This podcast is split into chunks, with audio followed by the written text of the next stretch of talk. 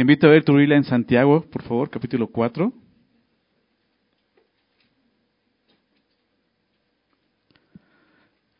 Santiago 4. Vamos a seguir estudiando este capítulo. La semana pasada comenzamos este capítulo, vimos los primeros tres versículos. Vamos a ir avanzando, te dije, en esta primera parte, poquito a poco, ¿verdad? Es una parte donde podemos exprimir mucho y aprender mucho de lo que Dios eh, es y lo que es, lo que es para nosotros y quiénes somos nosotros, ¿verdad? Delante del Señor. Entonces, voy a, voy a leer nuevamente, la semana pasada leí del 1 al 10, aunque solamente vamos a ver eh, del 4 al 6, se le doy. Pero quiero leerlo junto para que recordemos todo el contexto, ¿no? Entonces, si andas por ahí, voy a leer el verso 1 al 10, después de eso oramos para iniciar, ¿ok? Dice así, ¿de dónde vienen las guerras y los pleitos entre vosotros? ¿No es de vuestras pasiones las cuales combaten en vuestros miembros? Codiciáis y no tenéis, matáis y ardéis de envidia y no podéis alcanzar. Combatís y lucháis, pero no tenéis lo que deseáis, porque no pedís. Pedid, pedís y no recibís, porque pedís mal para gastar en vuestros deleites. Oh almas adúlteras, ¿no sabéis que la amistad del mundo es enemistad contra Dios? Cualquiera pues que quiera ser amigo del mundo se constituye enemigo de Dios. ¿O pensáis que la Escritura dice en vano, el Espíritu que Él ha hecho morar en nosotros nos anhela celosamente? Pero es la mayor gracia. Por esto dice, Dios resiste a los soberbios y da gracia a los humildes. Someteos pues a Dios, resistid al diablo y orad de vosotros. Acercaos a Dios y Él acercará a vosotros. Pecadores, limpiad las manos, y vosotros los de doble ánimo, purificad vuestros corazones. Afligíos y lamentad y llorad. Vuestra risa se convierta en lloro y vuestro gozo en tristeza. Humillaos delante del Señor y Él os exaltará. Señor, gracias por esta mañana, gracias por permitirnos despertar un día más en esta tierra, la vida que tú nos das aquí, Señor, gracias. Ayúdanos, Señor, a aprender a valorar Señor, la vida que tú nos estás dando el día de hoy, Señor. Eh, gracias, Señor, porque podemos hacerlo así, reuniéndonos y conociéndote a través de tu palabra. Señor, queremos pedirte que tú nos hables y dirijas este tiempo, Señor, en tu palabra. Que tu Santo Espíritu, el cual está aquí con nosotros, el cual mora en nosotros, Señor, en los creyentes, Señor, sea el que nos enseñe, Señor, estas, estas palabras, Señor, lo que está escrito aquí, Señor. Por favor, dirígenos y, danos entendimiento, Señor, pero no solo entendimiento, danos corazones, como hemos estudiado aquí en esta carta, mansos, Señor, para recibir tu palabra de la forma correcta, Señor, y que podamos ser transformados por tu gracia, Señor. Te lo pedimos en nombre de Jesús. Amén. Bien, Santiago inició este capítulo con dos preguntas, ¿no? Lo leemos ahorita en el verso 1, ¿verdad? ¿De dónde vienen las guerras y los pleitos entre ustedes? No, no son de vuestras, de vuestras pasiones las cuales combatan en vuestros miembros. Y vimos que el conflicto externo, o sea, de dónde vienen las guerras, los pleitos entre ustedes, se origina en un conflicto interno, ¿no? De vuestras pasiones, no viene de adentro, ¿no? Veamos cómo pues, realmente es, es, eso, o sea, eh, el conflicto está dentro de nosotros, ¿no? Ya sea que tú inicies el problema o no lo inicies, no, porque dices, bueno, es que él comenzó, pues sí, él comenzó, pero ¿cómo le seguiste tú? ¿verdad? ¿Cómo reaccionaste a eso? hay cosas en nuestros corazones que, que mm, están ahí y Dios permite esos conflictos para que podamos ver esas cosas. Porque si no, de otra forma, pues no se vería lo que hay en nuestro corazón. ¿verdad? Jesús dijo, lo vimos, ¿no? Eh, de la abundancia del corazón habla la boca, ¿no? Dijo también que lo que contamina al hombre no es lo que entra, sino lo que sale del corazón, ¿verdad? Porque del corazón salen los, malos pensamientos, no las blasfemias, los adulterios, las fornicaciones. Entonces, nuestro corazón es malo por naturaleza. Eh, Génesis, Génesis 6, déjame recordar este versículo, Génesis 6, no vayas para allá si quieres anótalo, pero Génesis 6 describe precisamente el corazón del hombre. Y la descripción no es de un hombre, es la descripción de Dios mismo. Después de que el hombre eh, peca, cae de su estado de perfección y, llega a este punto, ¿no? Verso 5, Génesis 6, 5 dice, y vio Jehová que la maldad de los hombres era mucho en la tierra. Fíjate, la maldad de los hombres era mucho en la tierra y que todo designio, o sea, todo pensamiento, todo, todo designio de los pensamientos del corazón de ellos era de continuo solamente qué cosa? El mal. Y esa es la realidad. Esa es la realidad. Todos nosotros somos malos por naturaleza. ¿Ok? La Biblia declara eso. No hay ni uno bueno. ¿Estás de acuerdo? Romanos 3. No hay ni uno bueno. Somos malos por naturaleza. Y sé que puede decir, bueno, pero no hay gente buena en este mundo. Pues no. O sea, somos malos. Hay cosas malas en nuestro corazón y eso ya no es de que, pues hay más o menos nos equilibramos con el bien y el mal, ¿no? no. Si eres malo, eres malo para Dios. ¿Ok? Y necesitas redención. Necesitas salvación. Y entonces vemos cómo el problema está en cada uno de nosotros. Ya sea que iniciemos o que no iniciemos el conflicto, está en nosotros, ¿verdad? Porque cómo respondemos cuando alguien se enoja con nosotros, ¿verdad? Ahí está en nuestro corazón, lo que está saliendo de nuestro corazón. Entonces veamos cómo comienza con, con un conflicto externo, pero vemos cómo ese conflicto se origina en, del, del conflicto interno en nosotros. Pero ahora, a través de esta porción, nos va a llevar Santiago a considerar que el conflicto, ese conflicto que, que, es externo, que se origina internamente, tiene que ver con otro conflicto superior. ¿Sabes cuál es ese conflicto? El conflicto que se genera con Dios, que es el primer problema, el principal problema que los seres humanos tenemos y que nos consideramos, ni siquiera como creyentes. Cuando pecamos, tenemos un conflicto con Dios. ¿Sabías eso?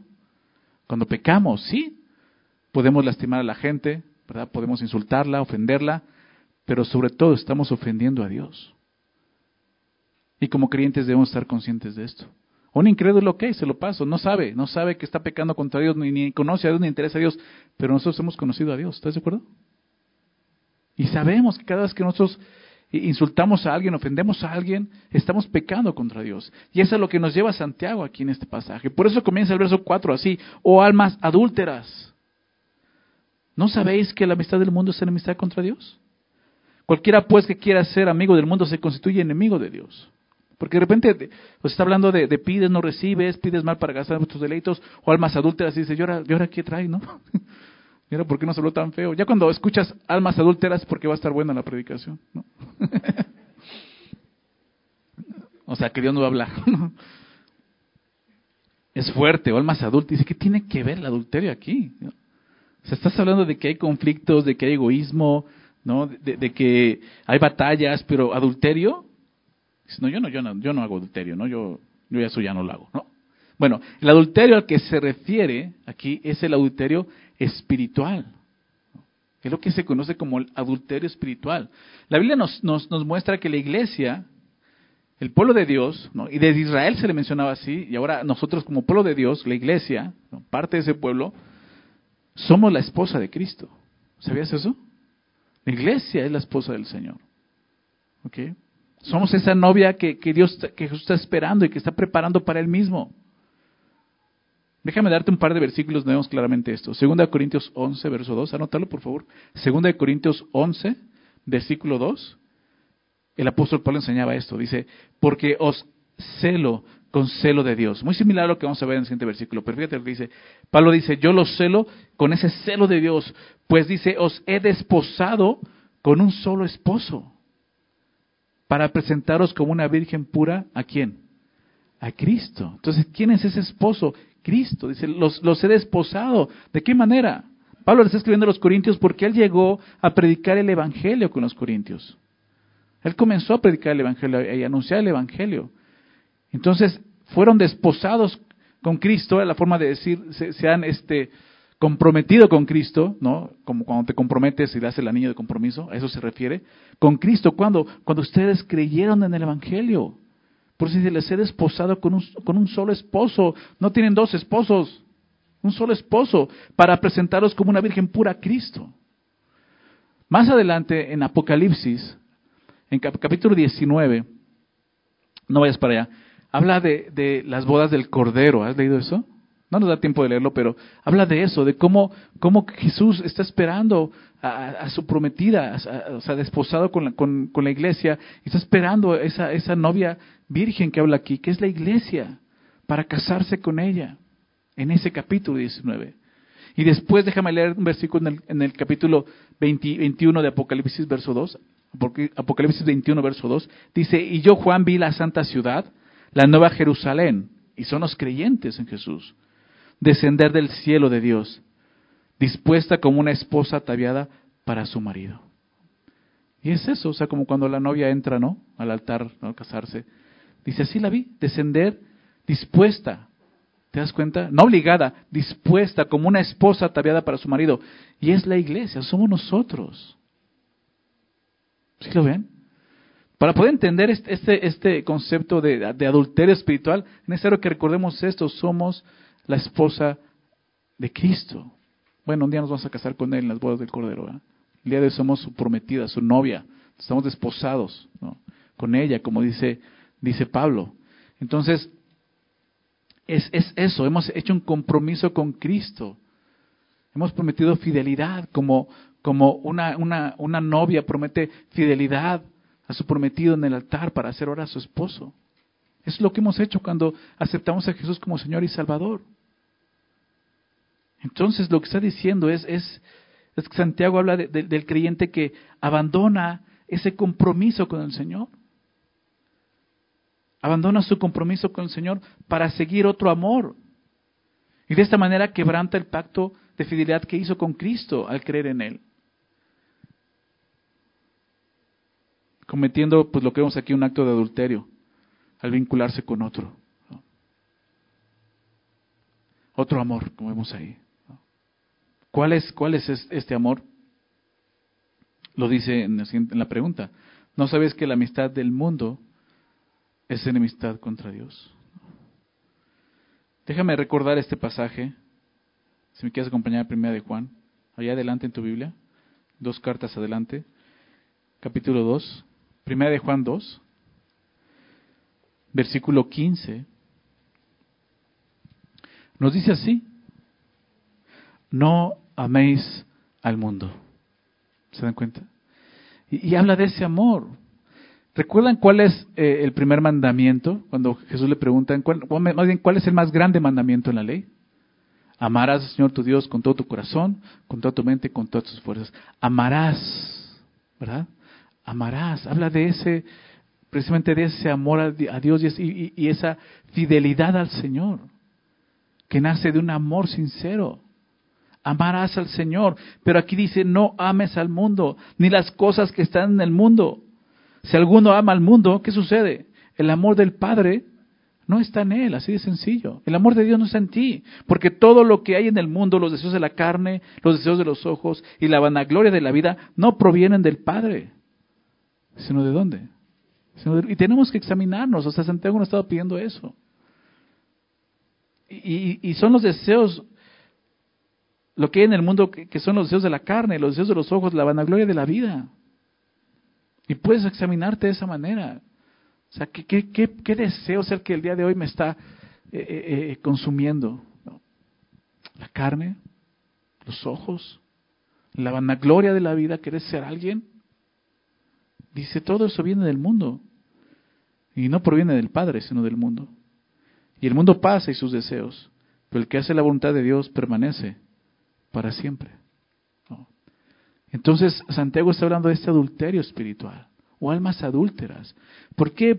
Porque viene diciendo piden y no reciben. ¿Por qué? Porque estás pidiendo, para, estás pidiendo mal. ¿Para qué? Para gastar en vuestros deleites. Seguramente estás pidiendo los deseos de la carne, los deseos de los ojos, la vanagloria de la vida. Esas son tus oraciones.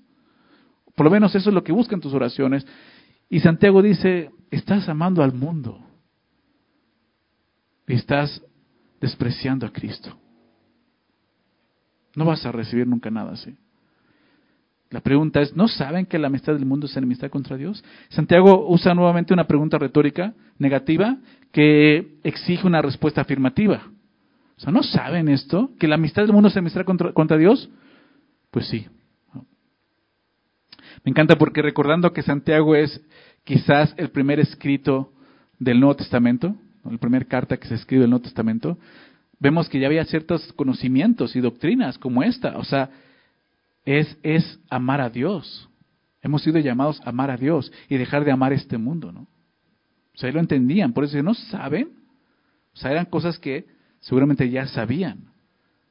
Entonces es, pues sí, lo sabemos, la amistad del mundo es enemistad contra Dios.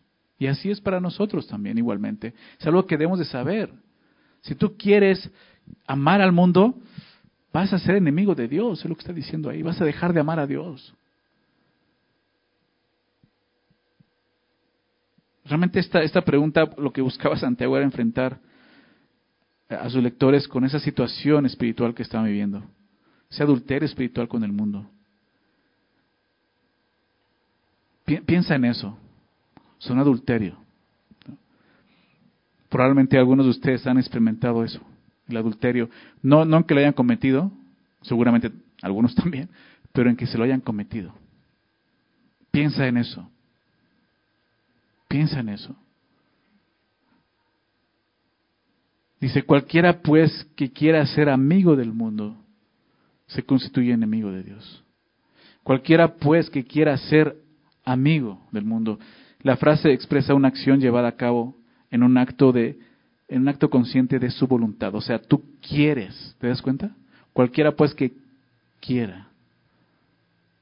No dice simplemente cualquiera que se haga, cualquiera que quiera, porque es eso, es un acto de nuestra voluntad.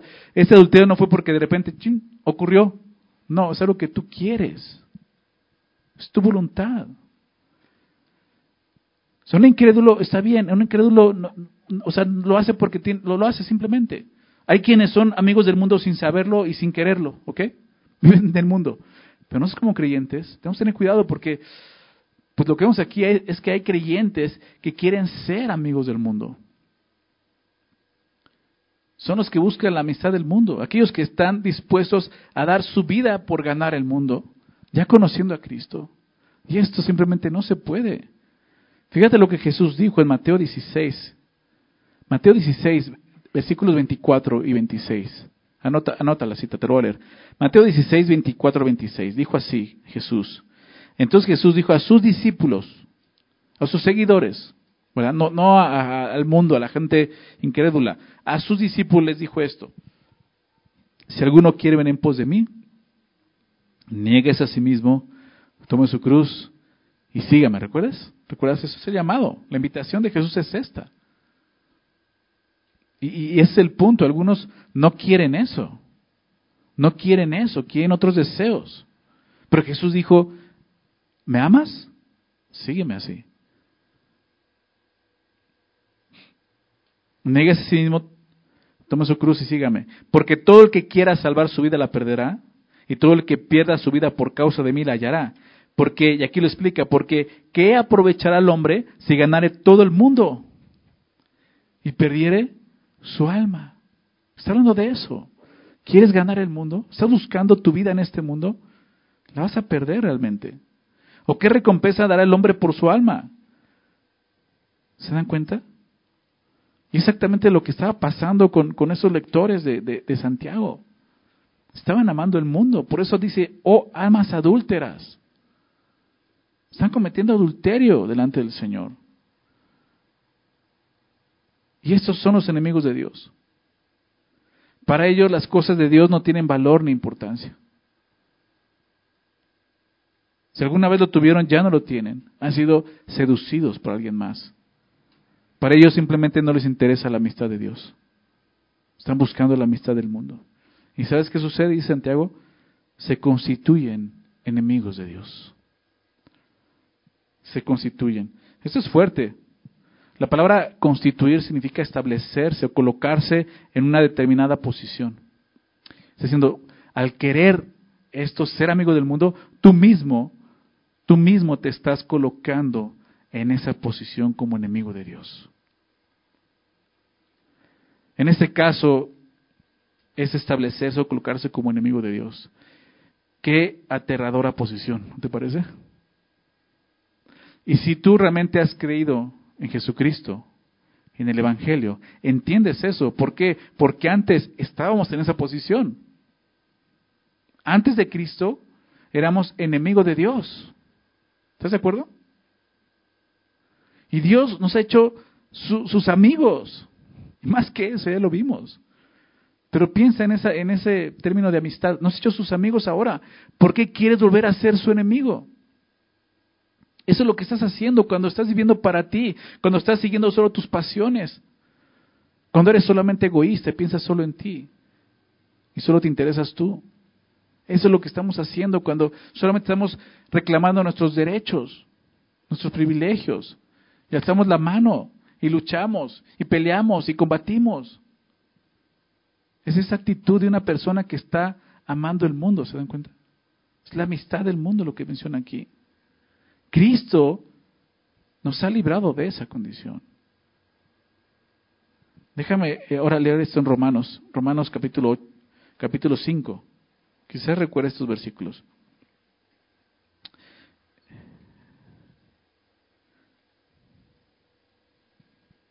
Verso 8, voy a leer.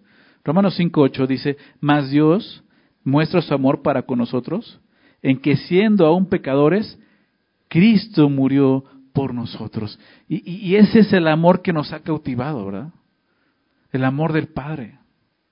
Enviando a su Hijo a morir por nosotros cuando aún éramos pecadores, no cuando hacíamos algo bueno, siendo pecadores, faltándole al respeto, ofendiéndole, siendo enemigos. Ahí es cuando Dios muestra su amor y ese es el amor que nos ha cautivado, el entender cuánto nos ha amado. Romanos anteriormente, Romanos eh, 2, eh, 4, déjame recordar este versículo. O menospreciáis la pregunta de Pablo, igualmente, o menospreciáis las riquezas de su benignidad, paciencia y longanimidad, ignorando que su benignidad te guía a dónde? Al arrepentimiento. Ahí está. ¿Cómo somos salvos? Al creer en Jesús y arrepentirnos de nuestros pecados, ¿estás de acuerdo? Y dice, ¿Cómo comienza eso? ¿Por qué un día de repente quisiste ser bueno? No, eso comienza cuando Dios muestra tu maldad, ¿verdad?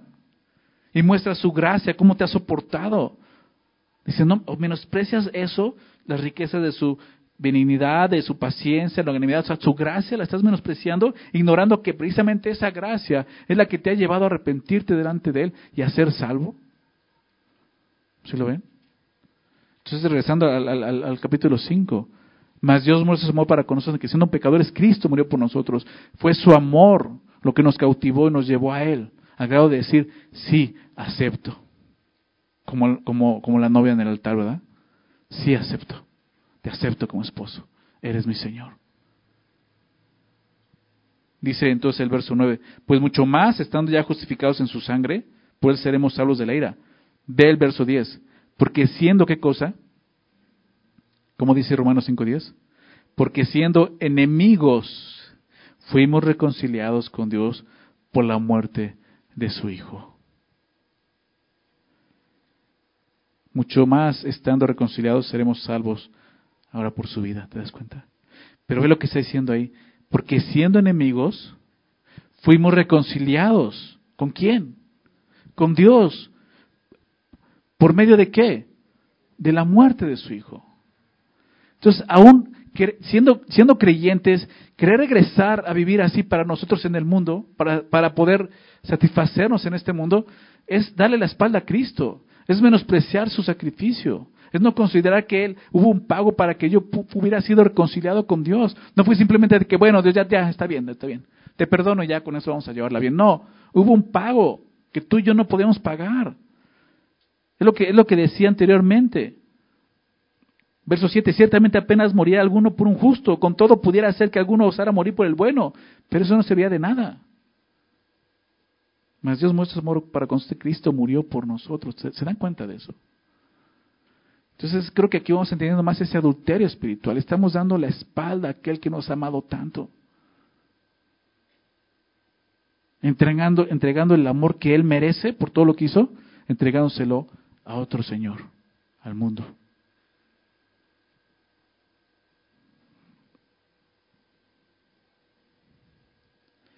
Eh, eh, esto que dice se constituye enemigo de Dios en Santiago. Te decía, ¿qué, qué, posición? ¿En qué posición estamos regresando? ¿Qué aterradora posición? Y esto nos recuerda la fuerte exhortación que, vimos en Hebreos. Déjame recordarlo, Hebreos capítulo 10. Hebreos 10, verso 26. Dice, porque si, pecamos, si pecaremos voluntariamente, después de haber recibido el conocimiento de la verdad, y eso es lo que estaban haciendo es lo que hacemos, cuando vivimos de esa manera y cuando queremos sernos amigos del mundo, estamos pecando voluntariamente. ¿Recuerdas que, que te hacía énfasis en eso? Cualquiera pues que quiera de su voluntad, está hablando, es un acto de tu voluntad. Es eso. Porque si pecáramos voluntariamente después de haber recibido el conocimiento de la verdad, que es lo que está haciendo Santiago, eso es un adulterio espiritual. Después de haber conocido la verdad, haberte arrepentido, ya no queda más sacrificio por los pecados. Ya no queda más sacrificio, sino una horrenda expectación de juicio y de hervor de fuego que ha de devorar a los adversarios. ¿A quiénes? Enemigos. ¿Estás de cuenta de la palabra adversario significa enemigo? Y eso es lo que está mostrándonos aquí. Una horrenda expectación de juicio. Y eso es lo que está haciendo aquel que se constituye amigo del mundo. Se constituye enemigo de Dios. Dice el verso 28 de ahí de Hebreos 10. El que vio la ley de, la ley de Moisés por el testimonio de dos o tres testigos muere irremisiblemente. ¿Cuánto mayor castigo pensáis que merece el que pisoteare al Hijo de Dios y tuviera por inmunda la sangre del pacto, en la cual fue santificado, hiciera frente al Espíritu de gracia? Qué fuerte, pero eso es el adulterio espiritual. Así es como la Biblia ve el adulterio espiritual y así necesitamos verlo. Eso es lo que estamos haciendo después de haber, habernos comprometido con Cristo. Ahora le damos la vuelta y nos vamos tras otro amor. ¿Has leído eh, eh, al profeta Oseas? ¿Has leído al profeta Oseas? Te invito a que lo leas en casa. Exactamente es lo que Dios le estaba mostrando a Israel. Eso es lo que está haciendo Israel en ese momento. Prácticamente Dios le dice a Oseas, ve y cásate con una prostituta. Qué locura porque sabe que es una prostituta. Y lo va a dejar y lo abandona y se va con otros amores. Y Dios le está mostrando a Oseas, eso es lo que yo estoy sintiendo con Israel. Eso es lo que está haciendo Israel. Y eso es lo que hace la iglesia el día de hoy, amando este mundo, ¿se dan cuenta? Es fuerte. La pregunta que hace, ¿cuánto mayor castigo piensan que merece, número uno, el que pisotea al Hijo de Dios? Dices, oye, eso es muy fuerte. Sí, y eso es lo que hacemos cuando amamos este mundo. Estamos pisoteando al Hijo de Dios. Estamos eh, teniendo por inmunda su sangre, la sangre del pacto, la que Él derramó en la cruz, en la cual fuimos santificados. Estamos haciendo afrenta al Espíritu de gracia, del cual vamos a hablar ahorita en el siguiente versículo. Estamos haciendo afrenta al Espíritu de gracia.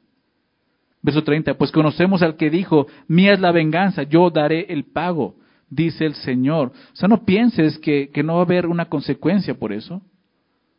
Va a haber una consecuencia por eso. Dice, yo pagaré, dice el Señor. Y otra vez, el Señor juzgará a su pueblo. Verso 31, horrenda cosa es caer en manos del Dios vivo, ¿te das cuenta? Y exactamente eso, la persona que quiere hacerse amigo del mundo se constituye enemigo de Dios colocándose en las manos del Dios vivo de esta manera. Horrenda cosa es caer en manos de Dios vivo. ¿Para quién? Para el pecador. Para el Hijo de Dios no es horrenda cosa, ¿verdad? Saber que Dios está en sus manos. Pero para el pecador es horrenda cosa.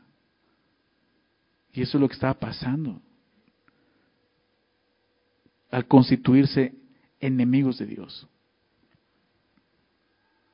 Todo amigo de Dios es enemigo del mundo. ¿Ok? Y todo amigo del mundo es enemigo de Dios. Ambos, Dios y el mundo, exigen esto, una servidumbre incondicional y una devoción absoluta.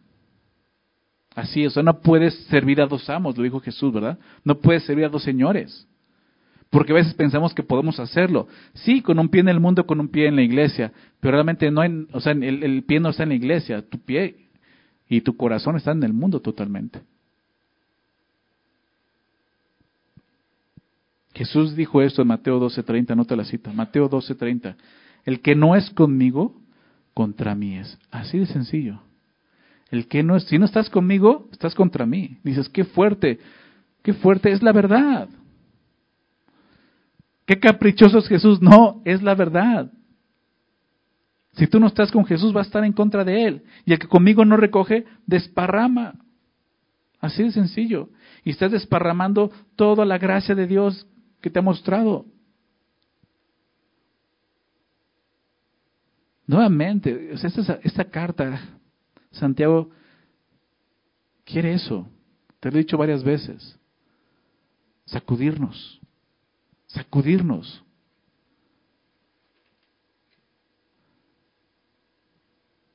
Que podamos ver en serio dónde estamos parados.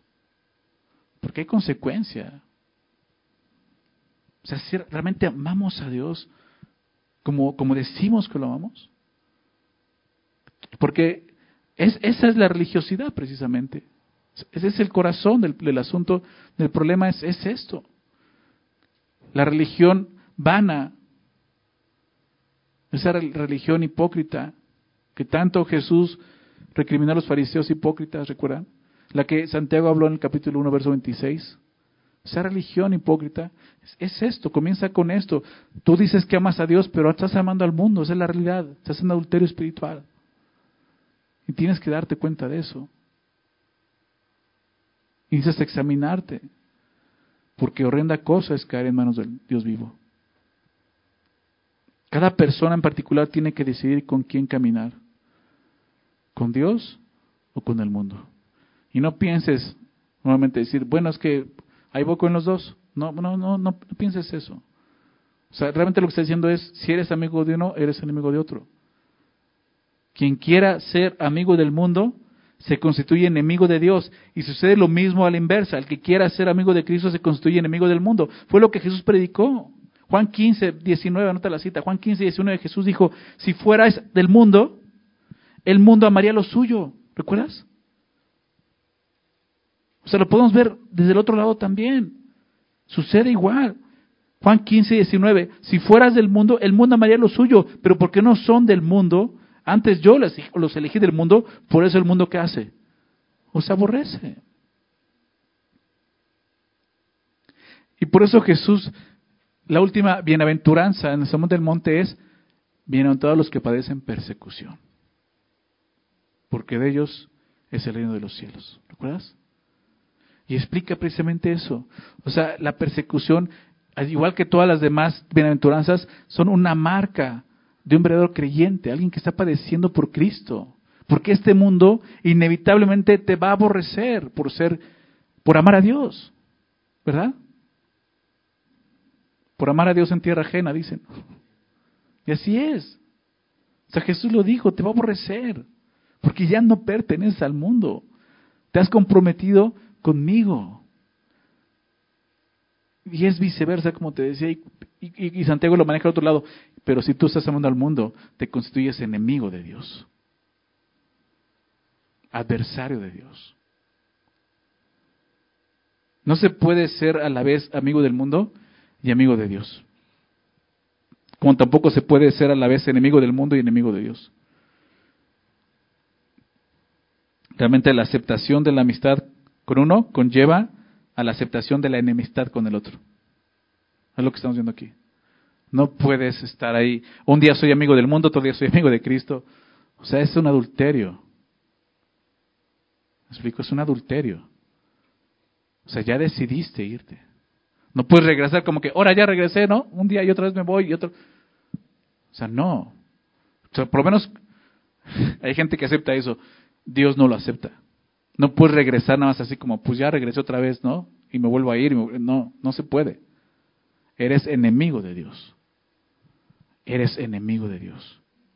Fíjate lo que dice el siguiente verso, verso 5. Santiago 4.5. Otra, otra pregunta. ¿O pensáis que la escritura dice en vano? El espíritu que él ha hecho morar en nosotros nos anhela celosamente. Es, este, muchos dicen que este versículo es el, es el, versículo más em, problemático, más difícil de Santiago. Eh, el problema principal de ese versículo es que Santiago da una cita, posiblemente del Antiguo Testamento pensaremos, pero en ningún lugar en la Biblia aparece un pasaje con esas palabras, ni literales ni, similares. O sea, no vas a encontrar eh, eh, ese, em, esa cita como tal. ¿okay? Déjame tratar de explicar entonces de dónde saca esto.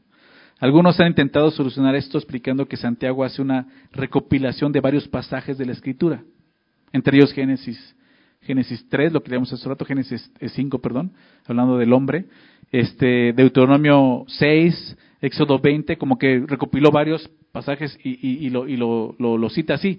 Otros dicen que podría ser una cita de algún otro texto judío que no se encuentra en el cano bíblico, que Santiago y sus lectores vean como parte de la escritura, que no está ahí, que o sea, no fue, no fue eh, identificado como una inspiración de Dios. Pero creo que Santiago probablemente no tiene en mente alguna referencia específica del Antiguo Testamento, sino simplemente está tomando el concepto general de las escrituras. Y esto claramente, o sea, no es que esté mintiendo en lo que está diciendo, esto lo vemos en toda la, escritura, eso es lo importante de ese versículo. Dice, piensas que la escritura dice en vano, el espíritu que Él ha hecho morar en nosotros nos anhela celosamente. Tenemos que entender la oración. El espíritu que Él ha hecho morar en nosotros. El espíritu aparece con E mayúscula, pero recordemos que, que en, el, eh, en, el griego no hay mayúsculas o minúsculas, eso no existe, ¿ok? No se le pone mayúscula porque estamos hablando que es el Espíritu Santo, Como cuando hablas de Dios o de Jesús lo pones con mayúscula, ¿no? Les recomiendo hacer eso, ¿no? Este, hacer un paréntesis, ¿no? De repente veo creyentes que ponen Dios con D minúscula y dices, mm, está raro, ¿no? Ya, ya de por sí, em, en, en, la ortografía, es una falta de ortografía, ¿ok? Es un nombre personal, ¿no? Entonces necesitas ir con mayúscula. Pero más que eso es una falta de, creo que una de reverencia a Dios. O sea, es Dios. Hello, ¿no? O sea, es Dios. Satanás si lo escribes con, con ese mayúscula, ¿no? Pero eso sí yo lo hago, sinceramente. Yo cuando escribo Satanás lo pongo con ese mayúscula, porque este ni, ni la S mayúscula le, le, doy, ¿no? Pero bueno, cierro el paréntesis. Entonces, realmente en el griego no aparecen mayúsculas o minúsculas. En el griego o se escribían todo con mayúsculas o todo con minúsculas. Pero porque da ese sentido de que es el Espíritu Santo, porque nos está dando la traducción como referencia que es hablando del Espíritu Santo. Bien, dice el Espíritu que Él ha hecho morar. Aquí la pregunta es, ¿quién es Él? ¿A quién se refiere? ¿Quién es el que ha hecho morar en nosotros el Espíritu?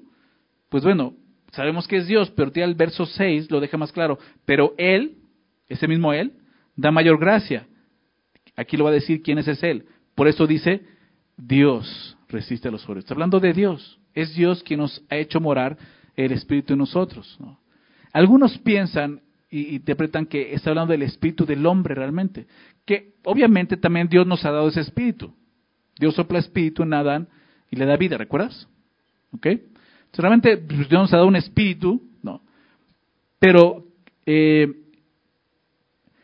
¿cuál, ¿cuál sería el, significado? Eh, pensando que, que está hablando del espíritu del hombre, sería algo como esto, ¿no? Que el espíritu que Él ha hecho morir en nosotros, no, no dice nos anhela, sino dice eh, tiene una envidia. O sea, como afirmando lo que dijo anteriormente, o sea, en su corazón hay envidia y celos, ¿ok?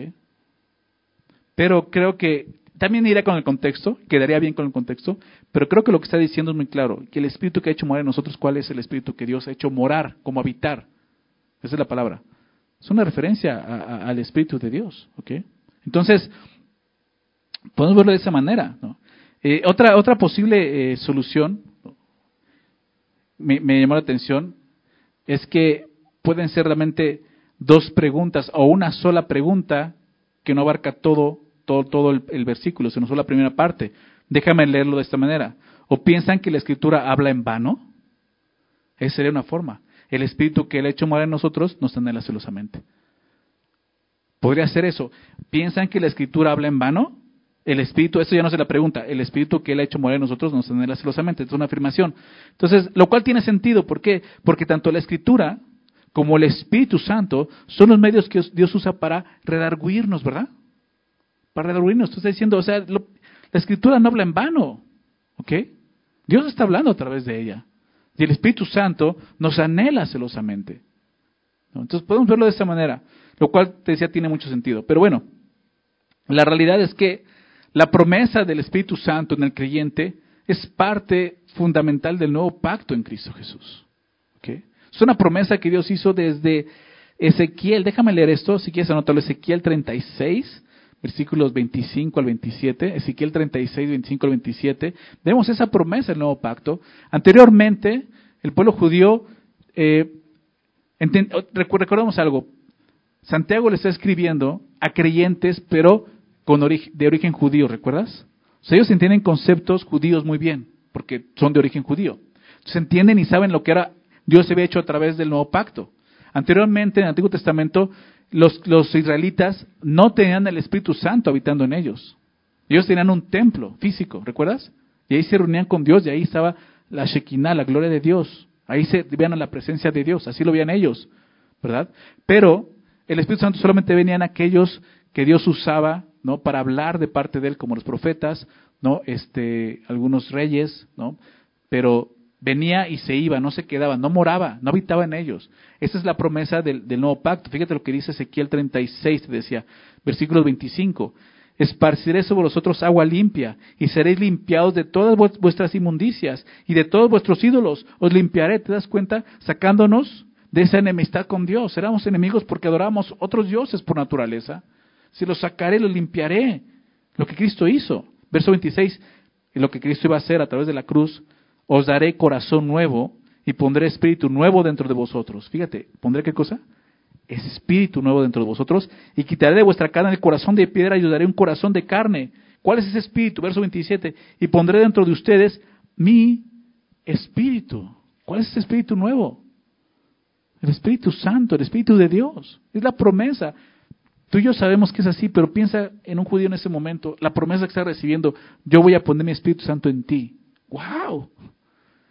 Una promesa que, fue eh, este, cumplida en Hechos 2, ¿verdad? ¿Recuerdas qué es Hechos 2? El día de Pentecostés, cuando el Espíritu Santo es derramado en la iglesia. Y, y, y, Pedro comienza a dar su primera predicación y empieza a hablar de eso, empieza a citar a Joel y dice, esto, esto que están viendo no están llenos de mosto, no están borrachos, no están pas ellos están cumpliendo la promesa que iban a recibir el Espíritu Santo, el Espíritu de Dios en ellos. Y esa es la promesa. Pondré dentro de ustedes mi espíritu. ¿Para qué? Aquí es el propósito. Y haré, a través de mi espíritu, haré que andéis en mis estatutos y guardéis mis preceptos y los pongáis por obra. Por eso, o sea, Dios no su Espíritu Santo, no nos dio su Espíritu Santo para andar haciendo shows y espectáculos, ¿verdad? Haciendo magia y tonterías, tirando gente y, o sea, Dios no dio su Espíritu Santo para eso, ya lo vimos, ¿para qué? Para que pongamos por obra lo que no podemos hacer en la carne. ¿Sí lo ven? Entonces esa es la promesa del nuevo pacto, su Espíritu Santo en nosotros. Entonces cuando regresando Santiago dice, o piensas que la escritura en vano, el Espíritu que ha hecho morar en nosotros nos anhela celosamente. Como te decía, no hay versículo, pero el concepto lo vemos. El Espíritu Santo que Dios ha hecho morar en nosotros. ¿Ok? Y dice que Él, ese espíritu que Dios ha hecho mal en nosotros, anhela, ¿qué cosa? ¿A qué se refiere con nos anhela celosamente? Anhela nuestra lealtad hasta el punto de ser un espíritu celoso, como se menciona aquí. Celoso. Entonces, ¿cómo pues podemos como cristianos amar este mundo? ¿Te das cuenta de eso? Y, y, esto, y te lo vamos a ver, eso es parte de su gracia.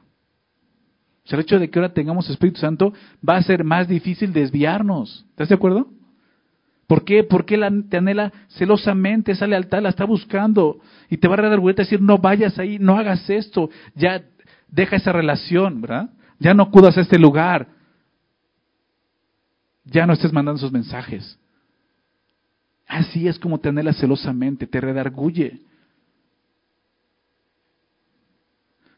Y dices, ¿Celoso? Sí. ¿Sabes que la Biblia muestra a Dios como un Dios celoso? Claro, no son los celos humanos. Los celos vienen de un corazón pecaminoso. El celo que, muestra la Biblia de Dios es un Dios, es un celo santo, viene de su santidad, de su justicia. Déjame leer un par de versículos donde vemos claramente esto desde el Antiguo Testamento, Éxodo 34, 14. Por eso te decía que simplemente Santiago está agrupando, o, más bien está como ah, tomando un concepto en toda la Biblia que ellos entendían. Éxodo 34, 14 dice, porque no te has de inclinar a ningún otro Dios. Eso es el adulterio. ¿No? Y tú dices, bueno, pero yo ya no sigo imágenes. No, pero habla de dioses como, como eso, o sea, un ídolo en este mundo, ¿no? Los dioses de los ojos, de la carne, vanagloria de la vida, son ídolos. No te inclinarás a ningún otro Dios, pues Jehová, cuyo nombre es, ¿qué cosa dice? Celoso. Dios celoso es. O sea, él mismo dice, su nombre es celoso. Porque él te cela así. Deuteronomio 32, versículo 21. Deuteronomio 32, 21 dice, ellos me movieron a celos. Hablando de Israel, ellos me movieron a celos con lo que no es Dios. Y piensa, piensa en la iglesia también. Ellos me iban a celos con lo que nos Dios. Me provocaron a ira con sus ídolos. Si yo también los moveré a celos con un pueblo que no es pueblo. Y ahí está hablando de los gentiles, nosotros. Los provocaré a ira con una nación insensata. Pero te das cuenta, ellos me movieron a celos con lo que no es Dios. Está hablando del adulterio espiritual. Y sabes, Dios no se va a quedar con las manos cruzadas, diciendo, bueno, pues ya se fue, ni modo. Voy a buscarme otro amor. Dios es celoso y eso es parte de su gracia. Tú y yo podemos ser desagradecidos y olvidamos de Dios, pero Dios no. Dios dice, voy tras de ti, porque te amo. ¿Te das cuenta? Así te ama Dios. Así nos ama. Porque no creas que va a buscarnos con ira y te voy a castigar, ¿no? Y ahora sí vas a ver, ¿no? No, es lo que vamos a ver en el verso 6. Diferente. Pero te decía, piensa en el dolor, el sufrimiento interno de la persona que es traicionada por un cónyuge infiel. Piensa en eso. De eso está hablando aquí. Eso es lo que el Espíritu de Dios siente con respecto a nuestros corazones que anhelan el mundo, que aman el mundo. Siente ese celo. Quiero citar aquí a William Barclay, un comentarista y erudito del griego Koine, que es el griego de la Biblia. Él en su comentario escribe esto. El sentido es que Dios ama a la humanidad con tan ardiente pasión que no puede soportar ningún otro amor supremo en los corazones de los seres humanos. Ese es el celo que habla aquí. Dios te ama. Dios te ama.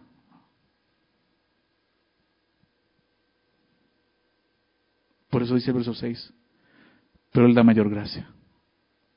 Por eso dice, Dios resiste a los soberbios y da gracia a los humildes. Pero Él da mayor gracia. ¿A qué se refiere? Porque dices, bueno, ¿y qué tiene que ver con esto? Bueno, mayor gracia a qué o mayor gracia que qué? Pues que nuestra falta de fidelidad precisamente. Este, este, pero la mayor gracia es lo que está diciendo, lo que te decía, el Espíritu Santo nos cele de esa manera es gracia de Dios. No quiere que nos perdamos. Este, este, es la mayor gracia tiene que ver más con el verso 4. O almas adúlteras no saben que la amistad del mundo es enemistad contra Dios. Cualquiera pues que quiera ser amigo del mundo se constituye enemigo de Dios, pero Él da mayor gracia. ¿Sí lo ven de esa manera? O sea, no importa. Su gracia está ahí. ¿Sabes por qué? Porque eso es lo que necesitamos para regresar a Él. ¿Alguna vez te ha pasado eso que te has apartado de Dios? Y regresas, y eso seguro que no regresas por el, por el juicio, o por el temor, que bueno, te puede mover porque horrenda cosas haré en manos de Dios vivo, ¿verdad? Si no regresas, ¿por qué? Porque recuerdas cuánto te ha amado, porque recuerdas la cruz, porque el Espíritu Santo te dice, el Espíritu Santo te recuerda y te redarguye y te dice, hey, Cristo murió por eso. Ya no lo hagas. No, no, pisotees al Hijo de Dios.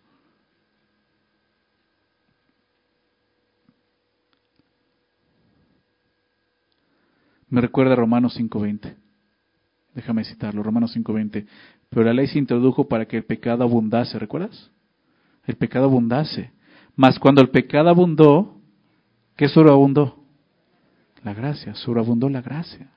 Y es, lo que está haciendo aquí. Y nuevamente no, no es lo que empieza a explicar Romanos 6, 1. Bueno, entonces vamos a pecar para que la, la, gracia abunde. No, de ninguna manera. Ya estás muerto en Cristo. ¿qué?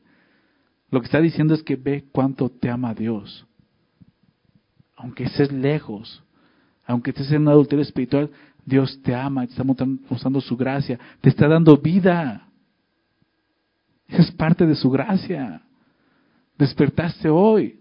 Es parte de su gracia. Merecías haber amanecido muerto porque pecaste contra Él. Y no solo eso, porque has pisoteado a Cristo.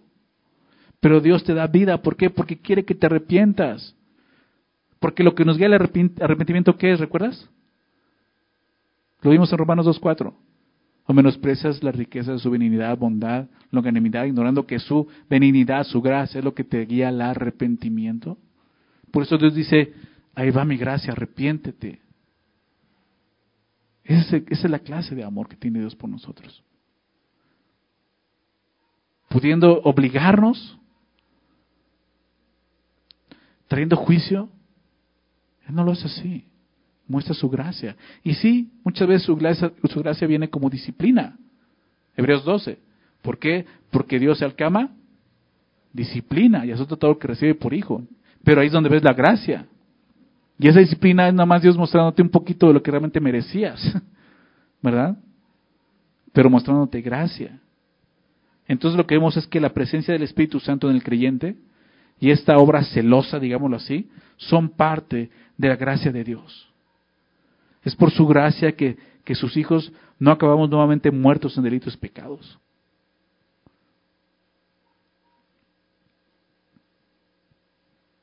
Es por Él, ¿se dan cuenta? Recuerdo cuando Romanos 14, Pablo dice, habla de aquel que juzga a su hermano, dice, ¿quién eres tú que juzgas al credo ajeno? ¿Recuerdas? Porque si cae o está en pies para su Señor, porque poderoso es Dios para hacerlo levantarse. Y ese es el poder, su gracia levantándonos. Nuevamente si hemos fallado. Y tú has fallado y, tú has visto y has dicho, sí, sí, así estoy yo, así. Sí, soy adúltero espiritual. Soy enemigo de Dios. ¿Sabes? Hay oportunidad el día de hoy para arrepentirte y decir, Señor, perdóname, aquí estoy. Gracias por tu amor. Necesitamos eso. Termina diciendo esto, el verso 6. Por esto dice, Dios resiste a los soberbios. ¿Y da gracia a quién? A los humildes. Y esta es la clave. Es una cita, esta sí es una cita. Es una cita del libro de Proverbios, Déjame leerla, Proverbios 3, 34. Proverbios 3, 34 dice, ciertamente Él escarnecerá a los escarnecedores. Dios resiste a los soberbios, hablando de eso.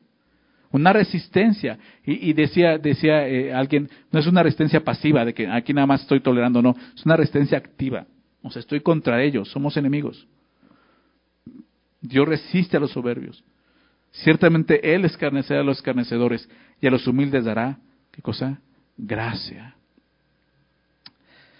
El término griego que se traduce por soberbios aquí está compuesto de dos palabras griegas realmente, que significan encima o sobre, y la segunda significa mostrarse. Entonces es como mostrarse por encima o sobre alguien. Habla del hombre que se muestra por encima de otros, del hombre orgulloso, soberbio, arrogante, insolente. Lotería, dice. Es esa persona está hablando. Son aquellos que por su orgullo personal se consideran a sí mismos como superiores, colocándose por encima de otros, aunque no lo sean, pero así se ven. Está hablando de esa persona. ¿Y Dios qué hace? Los resiste. Por otro lado, el término griego que se traduce como humilde tiene la connotación de aquello que es bajo y no se levanta de la tierra, se mantiene ahí. De ahí, metafóricamente, significa de humilde condición de humilde condición, alguien que está en una condición de humildad, humillado. No precisamente que ha sido humillado, que muchos comenzamos así, sino que está humillado, se mantiene humillado. ¿Ok? Son aquellos que sin fuerzas propias confían solo en la fuerza de Dios. Aquellos que se rinden a Dios, que se han sometido incondicionalmente a Dios. ¿Qué es lo que va a venir más adelante? Vamos a ver la siguiente semana. Son a los que Jesús llama en las bienaventuranzas, Mateo 5.3, bienaventurados los pobres en espíritu. ¿Recuerdas? Ellos, los que llegan al momento de decir, Señor, soy un mendigo espiritual. Decir un orgulloso, creyéndome rico, pero en verdad soy pobre, como le dice, dice Apocalipsis. ¿Verdad? Así, reconociendo su pobreza espiritual los que son despreciados por los hombres, pero son bienaventurados para Dios, los que realmente pertenecen al reino de los cielos. Está hablando de ellos. La amistad con Dios está marcada por esto, por la humildad, mientras que la enemistad con Dios está marcada por la soberbia, ¿lo ven? La soberbia produce amistad con el mundo, pero enemistad contra Dios. Y es precisamente eso. La única cosa que como, como seres humanos podemos hacer para recibir la gracia de Dios, aquí lo dice, ¿qué es? Es humillarnos y mantenernos con ese espíritu de humildad, en esa condición humilde. No, no es que nuestra humildad gane la gracia de Dios. La humildad simplemente nos coloca en esa posición de recibir el regalo inmerecido de Dios. ¿Verdad? Su gracia. Déjame recordar el verso 9 del capítulo 1. Quizás lo recuerdes cuando lo vimos. El hermano que es de humilde condición, está hablando de eso, gloríese en su exaltación. Y tiene que ver con esto, ¿no? Dios resiste a los soberbios, a los que se glorían ellos mismos, pero da gracia a los humildes. Este concepto y principio que vemos en toda la Biblia. El que se enaltece será humillado, pero el que se humilla será enaltecido. Y Dios dice esto, Dios resiste a los soberbios, pero doy gracia a quienes, a los humildes. Y así es. La, semana pasada te decía que no sabes este capítulo cuántas veces ha hablado mi corazón y me ha mostrado mi pecado. Me ha mostrado lo que tengo que hacer. Aquí es lo, que llegamos. ¿Qué tengo que hacer? Es lo que tengo que hacer. Humillarme. Llego delante del Señor con todo mi orgullo y soberbia y Dios me recuerda, Dios, yo resisto a los soberbios. Y llego orando, Señor, dame gracia en esa situación, necesito gracia, Señor. Y Dios me recuerda, yo resisto a los soberbios. Me recuerda, ¿a quién doy gracia? Y yo, a los humildes. ¿Sabes qué me pide? Humíllate. ¿Quieres eso? Humíllate. Y es lo que tenemos que hacer. Podemos venir después de un conflicto delante de Dios decir, Señor, es que esta situación, es que esto, es que me hizo esto, es que esto. Y sí, y Dios te dice, yo resisto a los soberbios. Si vienes a mí pidiendo así mal, con toda tu soberbia, yo te voy a resistir. Pero si te humillas, yo te voy a dar toda la gracia que necesitas para enfrentar esto y tratar esto. Y eso es lo que necesitamos. ¿Se dan cuenta? Eso es lo que necesitamos. La semana pasada vimos el origen del conflicto. Aquí estamos viendo que, hay un conflicto superior y un problema mayor y más grande que quizás no vemos en el momento.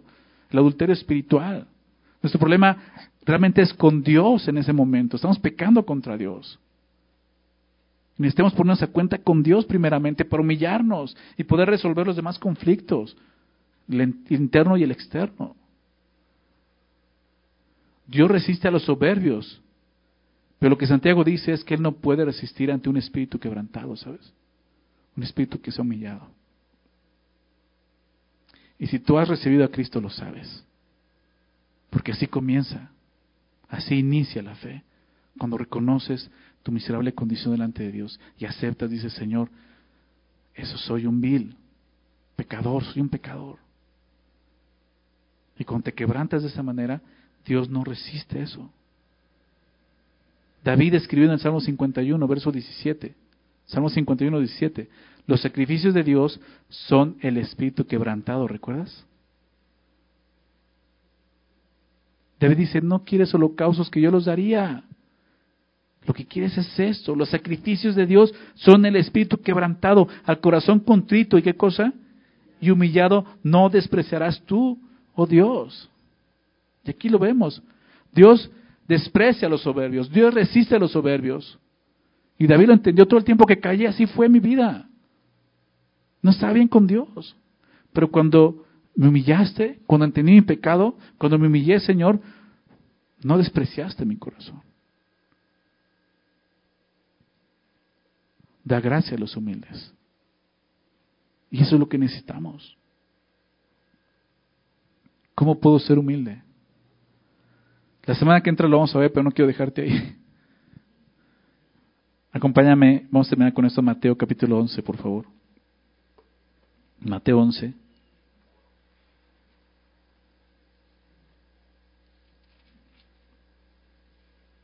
Verso 28.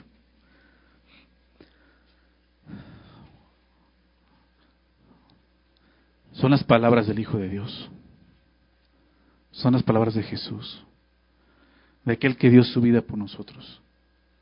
Estando en la tierra dijo esto, venid a mí todos, todos, no importa, no importa de dónde vienes, de Toluca, de Chihuahua, no importa, todos están invitados, pueden venir, venid a mí todos los que estéis trabajados y cargados y yo os a descansar. Y Jesús hablando de una carga, de un trabajo, de esta vida, pero no, no el trabajo eh, que haces físico, sino en tu corazón. Si estás cansado de ti mismo, de todo lo que tú has producido por tu egoísmo, por tu soberbia, si dices, ya estoy harto de mí, Señor, ya no puedo con mi vida, ya no puedo, dice, ven a mí y yo os haré descansar. Es una promesa, ¿te das cuenta? Pero explica cómo ocurre esto en el verso 29.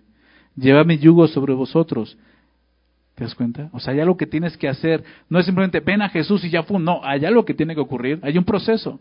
Muchos dicen, ven a Jesús y tu vida va a ser otra. Ven a Jesús, sí, pero no te dicen que hay un proceso. Aquí hay un proceso. Lleva mi yugo sobre ti. ¿Ok? Y el yugo, ese era, ese era este artefacto que se usaba para arar la tierra, poner dos bestias que araban la tierra juntos. Y los mantenía juntos para orar, arar parejito, que no salían ahí todo chueco. Y dice, ponte mi yugo. Era, era, una, era un, pedazo de madera que los unía y estaban, tenían que ir juntos. No podían ni avanzar uno o el otro. Y dice, eso, ven conmigo, camina conmigo. Ponte mi yugo. ¿Cuál es ese yugo? Y aprender de mí. O sea, es eso, tenemos que aprender de Él. ¿Qué cosa? Que soy manso y humilde de corazón. Si Dios dice, yo resto a los soberbios y doy gracia a los humildes, necesitamos aprender humildad. ¿Y de quién aprendemos eso? De Jesús. Cuando decidimos seguirlo realmente y caminar junto con Él. El que quiera venir en pos de mí, el que quiera colocarse mi yugo, Níguese a sí mismo, tome su cruz y sígame, ¿se dan cuenta? Eso es el Evangelio, eso es lo que implica el Evangelio para nosotros.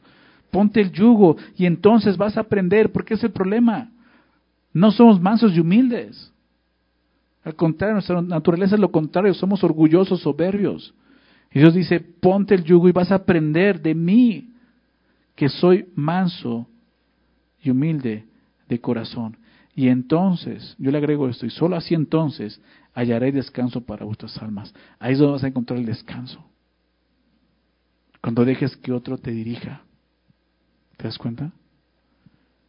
Porque mi yugo es fácil y ligera mi carga. Jesús dice, no te preocupes, va a ser más fácil y más ligero que todo lo que has estado cargando en este mundo. Y así es, cuando decides vivir para Cristo y amar a Dios por sobre todas las cosas, vas a poder experimentar eso ya no vas a, regresar ese yugo. El mundo te pone un yugo muy pesado, que no puedes llevar, al final no lo puedes llevar, te vas a dar cuenta. el yugo de, Jesús es, es, ligero, es fácil, ¿te das cuenta? Y ahí vamos a aprender a ser humildes. Si queremos arreglar los conflictos que tenemos, tanto externos como internos, primero debemos arreglar el conflicto que tenemos con Dios. Y es de esta manera. Nuevamente yendo a Jesús, colocándonos su yugo, arrepintiéndonos, confesando nuestro pecado y entonces caminar nuevamente con Él. Es lo que tenemos que hacer. La siguiente semana vamos a ver cómo Santiago lo expresa. ¿Ok? Pero el día de hoy solo quiero terminar con una oración. ¿Me acompañan? Señor, te damos gracias, Padre, por tu palabra, por tu verdad, Señor. Todo esto es verdad para nosotros, Señor. No hay duda de lo que dice, Señor. Si hemos empezado a amar al mundo, realmente nos constituimos enemigos tuyos, Señor. Y esa es la realidad, Señor. Estamos en una posición muy miserable y muy triste porque realmente estamos cometiendo adulterio espiritual, Señor. Hemos dejado nuestro primer amor. Necesitamos regresar a Él, Señor. Gracias, Padre, porque en medio de toda esa dureza y de toda esa infidelidad, Señor, tú lo que haces es amarnos y darnos más gracia para que podamos arrepentirnos. Ayúdanos a humillarnos y recibir esa gracia para que tú nos transformes, para regresar a ti, Señor. Para encontrar tu perdón. Y entonces, Señor, poder ponernos ese yugo y no quitarnos más ese yugo, Señor. Poder andar en este mundo no como amigos del mundo, sino realmente como enemigos de este mundo. Este mundo va a aborrecernos de esa manera. Señor, el día de hoy yo te pido que restaures nuestra relación contigo. Estamos aquí, Señor, si alguno se ha encontrado así el día de hoy, has hablado su corazón, yo te pido que restaures esa relación. Que nuevamente, Señor, los llames con tu gracia, a través de tu perdón, Señor, a la comunión contigo, Señor. Y los que no te han conocido, Señor, que el día de hoy sea el día de salvación. Que puedan entender, Señor, que son enemigos de Dios. Quizás no por elección, porque así nacieron, pero hoy pueden ser amigos tuyos, Señor, al creer en Jesús para salvación. Haz tu obra entre nosotros, Señor. Queremos ser fieles, Señor. A ti queremos ser fieles en el compromiso que hemos hecho de seguirte y de amarte con todo tu corazón, con toda la mente, con todas las fuerzas, con todo el alma, Señor. Ayúdanos a ver esa gracia que tanto has derramado, Señor. Y que tu gracia no sea en vano para con nosotros, sino que nos lleve a arrepentirnos y a poder colocarnos ese yugo que nos enseña a ser mansos y humildes de corazón, Señor. Por favor, Padre, haz tu obra entre nosotros, Señor. Te lo rogamos en el nombre de Jesús. Amén.